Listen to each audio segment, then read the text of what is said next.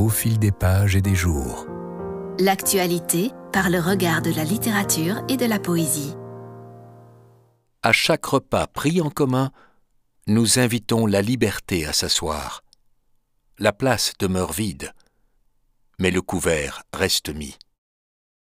Cette phrase est de René Char, et elle se trouve dans le recueil Feuillet d'hypnose qui rassemble les écrits du poète quand il se faisait appeler colonel Alexandre par les maquisards pendant l'occupation. C'était la guerre, et les hommes, dépouillés de tous les masques, comme le décrit Anna Arendt, retrouvaient le prix de leur trésor dont l'oppression de l'ennemi les privait. La liberté, évidemment, mais plus précisément l'espace public.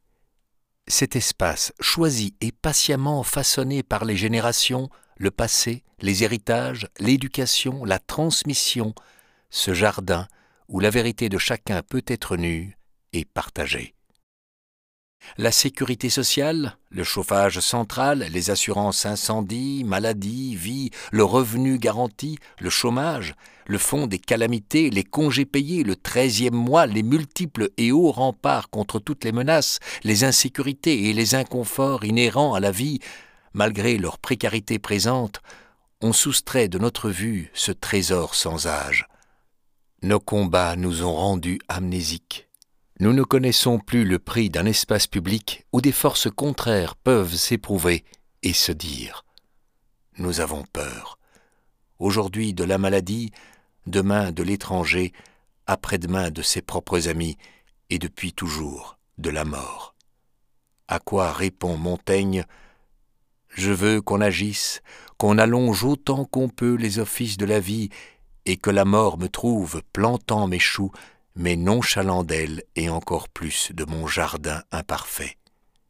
Oui, il faut vivre, et pas seulement pour jouir, mais pour être poète.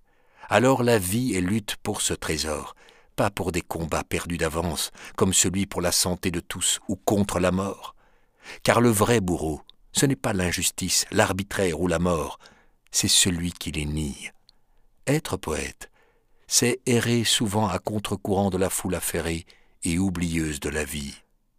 Je voudrais vous lire ces impressions anciennes de René Char, écrites plus de vingt ans après sa lutte contre l'oppresseur allemand et pleines d'une mémoire vive et toujours en alerte.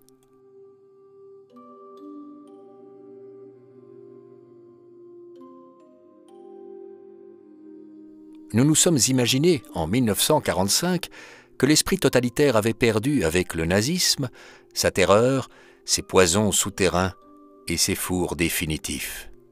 Mais ces excréments sont enfouis dans l'inconscient fertile des hommes. Une espèce d'indifférence colossale à l'égard de la reconnaissance des autres et de leur expression vivante, parallèlement à nous, nous informe qu'il n'y a plus de principes généraux et de morale héréditaire. Un mouvement failli l'a emporté. On vivra en improvisant, à ras de son prochain. La faim devenue soif, la soif ne se fait pas nuage.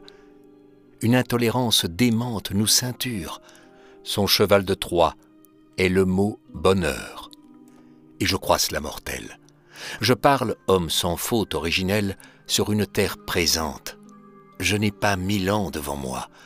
Je ne m'exprime pas pour les hommes du lointain qui seront, comment n'en pas douter, aussi malheureux que nous j'en respecte la venue.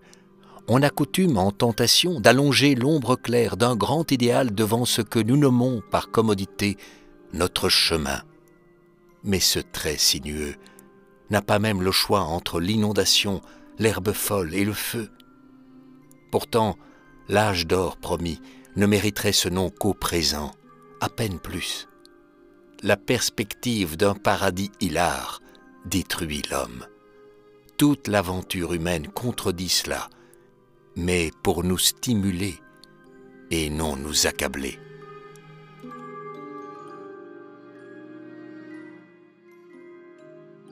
René Char nous rappelle que ce trésor est au présent et que, faute de mémoire, nous le délaissons au nom d'une hypothèse, un avenir meilleur. Et si nous rendions le présent meilleur? René Char nous y invite avec ces deux aphorismes.